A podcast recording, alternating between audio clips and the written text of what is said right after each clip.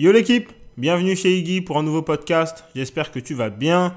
Aujourd'hui chez Iggy, on parle de musique, mais pas comme d'habitude. On ne va pas partager un coup de cœur ou critiquer un album, non.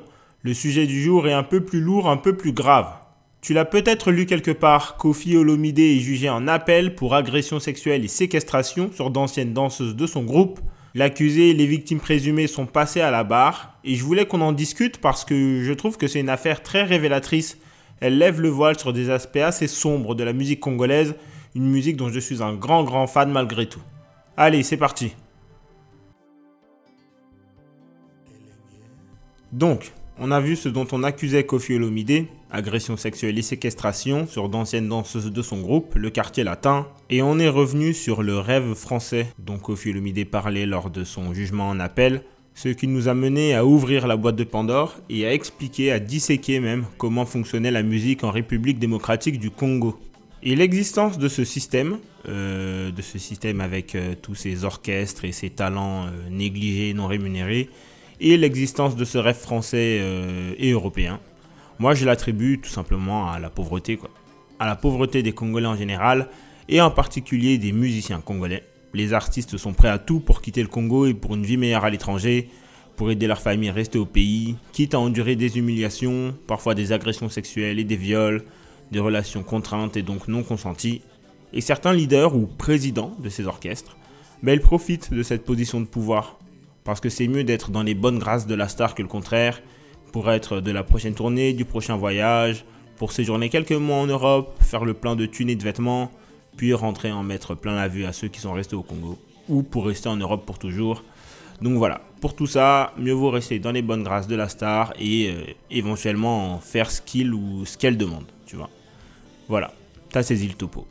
Tout ça, ça touche presque au trafic d'êtres humains. Et la musique congolaise a justement une longue histoire avec le trafic humain et la clandestinité.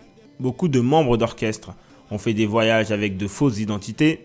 Certains se sont déjà fait arrêter au départ de voyage parce que les autorités ont cramé l'entourloupe ou en situation irrégulière sur le sol de destination, donc euh, France, Suisse, Pays-Bas, Allemagne, à cause de visas expirés. Certains se sont même fait refouler. Tout ça passe sous silence évidemment, parce qu'il faut absolument maintenir les apparences, sinon t'as laqué quoi. Au sopi, on dit en lingala. J'insiste là-dessus, mais les apparences dans la musique congolaise, c'est tout. T'es un chanteur ou un musicien congolais, on attend de toi que tu mènes une vie de luxe. Que tu aies une belle voiture, un beau logement, de la sape, que tu fasses la mala, même si t'as pas de salaire. La population attend ça de toi même, et je pense que c'est aussi parce qu'elle a envie, elle a besoin même de rêver, de s'évader à travers toi et d'espérer, de croire que c'est possible. C'est un genre de peer pressure difficile à expliquer et à comprendre, même pour moi qui te parle. Mais je me mets à la place de ces artistes et résultat, bah, tu improvises. C'est quand on n'a rien qu'on est le plus créatif, m'avait dit le rappeur ASAP Ferg un jour en interview pour un ancien magazine. Alors justement, on est créatif et on invente. Pour revenir au trafic d'êtres humains, certains leaders congolais ont même déjà fait les passeurs. Tu te souviens peut-être, en 2003, le défunt Papa Wemba avait été arrêté. Il était accusé d'avoir permis à des immigrés d'entrer en France en les faisant passer pour des membres de son orchestre, justement. Donc euh, de l'aide à l'entrée et au séjour irrégulier. C'était le chef d'accusation. En lingala, on appelle ça Bangulu, des porcs, littéralement. Euh, Papa Wemba avait fait trois mois de prison en mode détention, euh, détention préventive. Il avait ensuite été jugé et condamné. Cette affaire avait eu de, lourdes conséquences. Euh, à cause de ça, la France n'octroyait plus de visa à d'autres groupes de musique congolaise, ou du moins les accordait plus difficilement. Et ça en a paralysé beaucoup. Alors Papa Wemba s'était fait attraper, ok, mais il était sûrement pas le seul à l'avoir fait.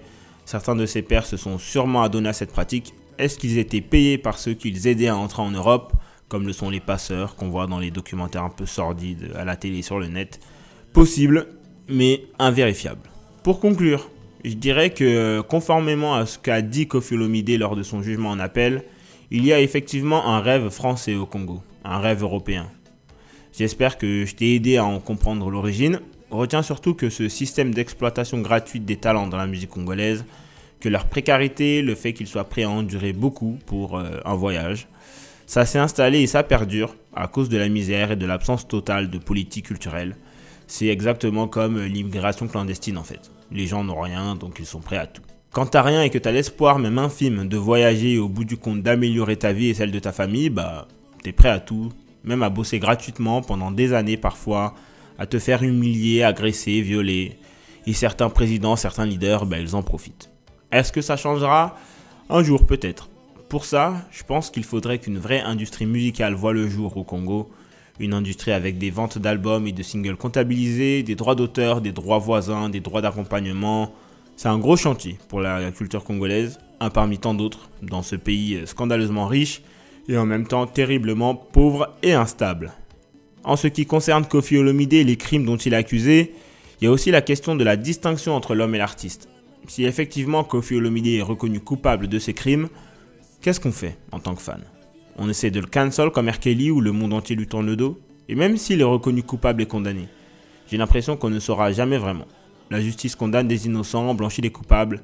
La justice des hommes, quoi. Rien n'est sûr. Mais comme je l'ai dit dans le premier volet de cette trilogie, disons que concernant Kofi Olomide, bah, forcément, tout ce qui est rumeurs et agissements passés, ça joue pas en sa faveur.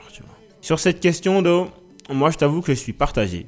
Effectivement, ça ferait de Kofi Olomide un homme ignoble du point de vue humain. D'un point de vue artistique, et pour l'amoureux de musique que je suis, ce serait dur de le cancel simplement parce qu'il est l'auteur de putain de chefs-d'œuvre, de bijoux, de joyaux musicaux, parce que je l'écoute depuis mon enfance et parce qu'il est entré dans tous les foyers d'origine africaine. Ça devrait être très simple de trancher, parce que l'humain passe avant l'artistique, évidemment. Hein. Si ce n'était pas le cas, euh, autant qu'on octroie aux artistes un passe-droit, et euh, parce que ces artistes nous auraient bercé, fait danser, consolé, ben, on accepterait absolument tout, et ce serait un peu insensé. Et pour les victimes présumées, évidemment, il faut un sacré courage pour dénoncer, donc euh, grosse force à elles. Peut-être qu'elles donneront le courage à d'autres victimes de témoigner, et il se dit souvent dans la communauté congolaise que toutes les danseuses d'orchestre ont subi et subissent ce genre de traitement. On m'a justement demandé si ça pouvait déclencher la naissance d'un mouvement MeToo en RDC. J'avais répondu de manière assez sceptique, mais ce serait génial au fond. Et ça aurait un bel impact parce que justement, la RDC est malheureusement connue, entre autres, pour les viols et violences que les femmes subissent, notamment à l'est du pays, dans la région instable des Nord et Sud Kivu.